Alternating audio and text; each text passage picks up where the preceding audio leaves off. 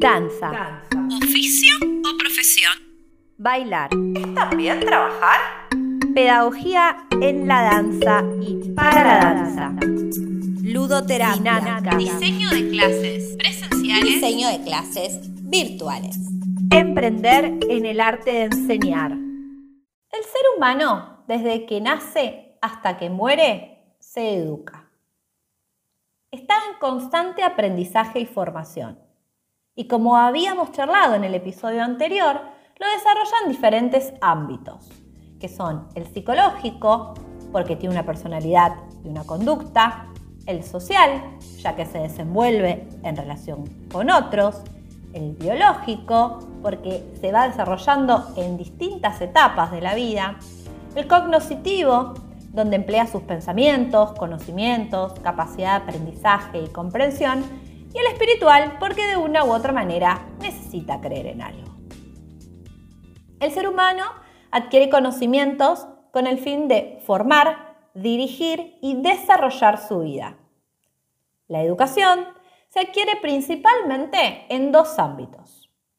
Uno es el informal, con la familia, los amigos o los seres cercanos, y el otro es el formal, dentro de las instituciones que trabajan con un profesional, con docentes, con planes, programas, evaluaciones, recursos y medios. La educación es una realidad del hombre desde un sentido histórico. Desde el comienzo de la humanidad, el hombre se educó culturalmente, técnicamente, y para poder lograrlo utilizó distintos medios.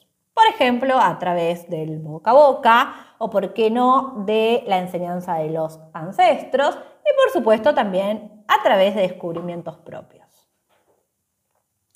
Existen distintos tipos de educación y pedagogía. Para Francisco Larroyo, es un proceso por el cual las nuevas generaciones se apropian y transmiten a otras en forma de normas, códigos y hábitos los bienes culturales de una comunidad. Dentro del campo pedagógico podemos distinguir ciertas modalidades. La educación formal, la no formal y la informal. Entonces, la educación formal hace referencia al sistema educativo estructurado, contempla una educación sistematizada, jerarquizada, progresiva, con una meta de enseñanza intencional para alcanzar aprendizajes en función de determinados planes y programas de estudio. La educación no formal es una forma alternativa de educación distinta a la escolarizada a través de programas realizados con un propósito específico, es decir, responde a necesidades concretas. En general, suele utilizarse para educar, por ejemplo, sociedades de bajos recursos. La educación informal hace referencia a los procesos permanentes de aprendizaje que toda persona vive en sus relaciones sociales y también en sus prácticas cotidianas. Como por ejemplo son ciertos conocimientos, valores, habilidades que en general uno no está consciente de ello y que ocurren en forma sistemática, no jerarquizada y frecuentemente sin una intencionalidad explícita se encuentran integrados a la acción individual de la cual resultan y a la cual orientan. Porque a veces decimos lo que vamos copiando de otros. La educación es parte real e histórica de la humanidad, ya sea de forma individual como social.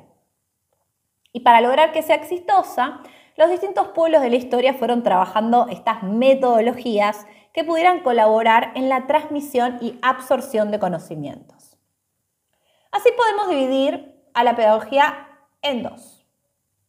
La pedagogía tradicional, que comienza en Francia en los siglos XVII y XVIII, donde aparece un sistema educacional programado, planificado, estructurado, con ciertos contenidos específicos que pretenden que el aprendizaje sea jerarquizado y trasladado al individuo sin mucha discusión. La metodología como movimiento histórico se afirma particularmente después de la Segunda Guerra Mundial durante el siglo XX. Y aquí es donde empieza mm, a resurgir o a aparecer el concepto de lo que decimos pedagogía moderna, en donde la colaboración amistosa entre maestro y alumno es el foco de atención, en donde el autoaprendizaje empieza a tener reconocimiento y se larga un intercambio de saberes entre educadores y educados. Me gusta hacer estas pequeñas reseñas porque la enseñanza del arte aún sigue habiendo una inclinación mayor por la pedagogía tradicional. Cuando yo considero que ambas son interesantes.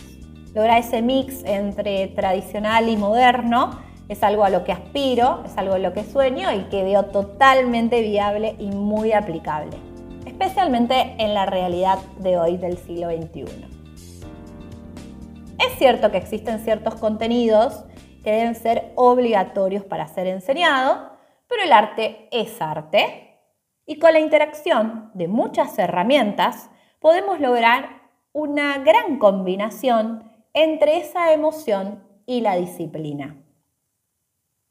La pedagogía moderna nos permite captar las necesidades del alumno para luego poder transformarlas en esos contenidos que son necesarios de ser enseñados. Los esperamos en las próximas emisiones para hablar puntualmente de estas dos maneras o medios para enseñar la danza. Te invito a que visites mi página web www.mariadalandanzas.com y a través de ellas puedas tener contacto conmigo en mis redes sociales y también en las redes sociales de mi escuela y de mi plataforma e-learning para que te enteres de las novedades y de todos los cursos que tenemos disponibles para formar bailarinas y bailarines en todo el mundo.